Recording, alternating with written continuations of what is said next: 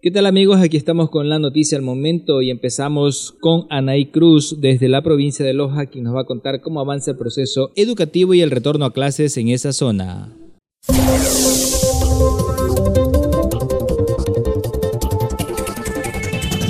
Como hemos venido escuchando los últimos días en noticieros, redes sociales y demás medios informativos, nos damos cuenta que el regreso a las clases presenciales es un hecho desde el 7 de junio del presente año, cuando se dio a conocer este anuncio por parte de la ministra de Educación María Brown Pérez, se notó entusiasmo por parte de los docentes. En la provincia de Loja se llevó a cabo el retorno a las aulas en 185 planteles educativos, que fueron aprobados por el Plan Institucional de Continuidad Educativa, de los cuales 107 pertenecen al régimen Costa, y 78 al régimen Sierra, es decir, el año lectivo que está por concluir este mes.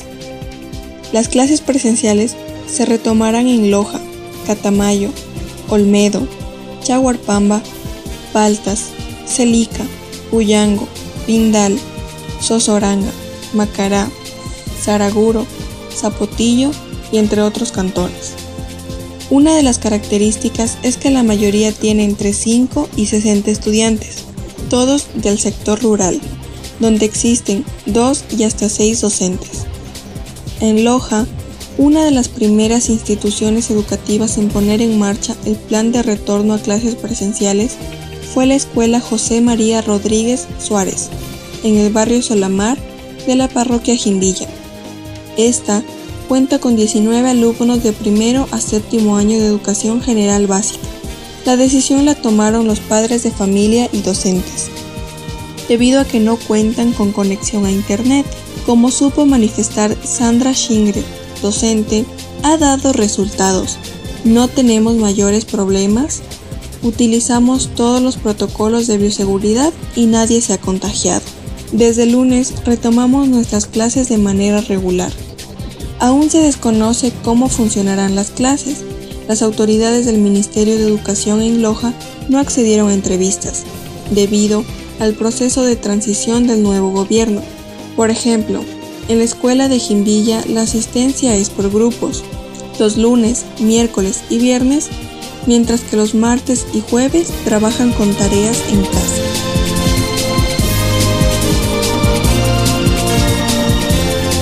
Y por otro lado, siguiendo el tema de retorno a clases y la campaña de inmunización que ha retomado el presente gobierno.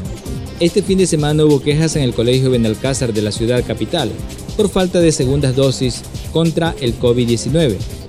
Los asistentes mostraron su malestar por la espera y falta de información sobre la vacunación que debían recibir. Este último viernes se reportaron inconvenientes en los exteriores del Colegio Municipal Sebastián Benalcázar, en el norte de Quito, se observaron largas filas de personas que esperaban por la aplicación de las vacunas contra el COVID-19. Así lo reportó el diario El Comercio. John Cruz, de 49 años, llegó a las 9 de la mañana junto a su madre Sonia Peralta, de 72. Ellos acudieron ya que la adulta mayor tenía cita para la colocación de la segunda fórmula de Pfizer, BioNTech. La primera se la administró el 13 de mayo en el Hospital Integral del Adulto Mayor, en el norte de la ciudad. Sin embargo, una hora después de que llegaron al lugar, les comunicaron que las dosis de esta firma se habían terminado. Hay mucha gente que tenemos en el agendamiento para la segunda dosis de Pfizer y los funcionarios nos dicen que solo han mandado 90. No hay más, así lo relató Cruz. Esta noticia provocó molestia entre las personas que aguardaban en los exteriores del plantel educativo. Muchos reclamaban por mayor información.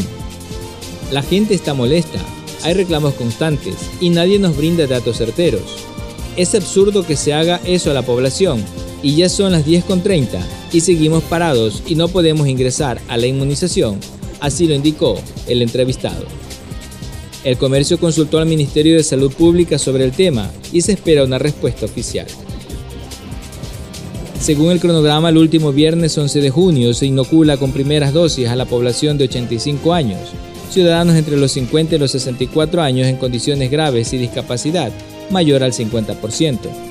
Además están quienes requieren segundas dosis.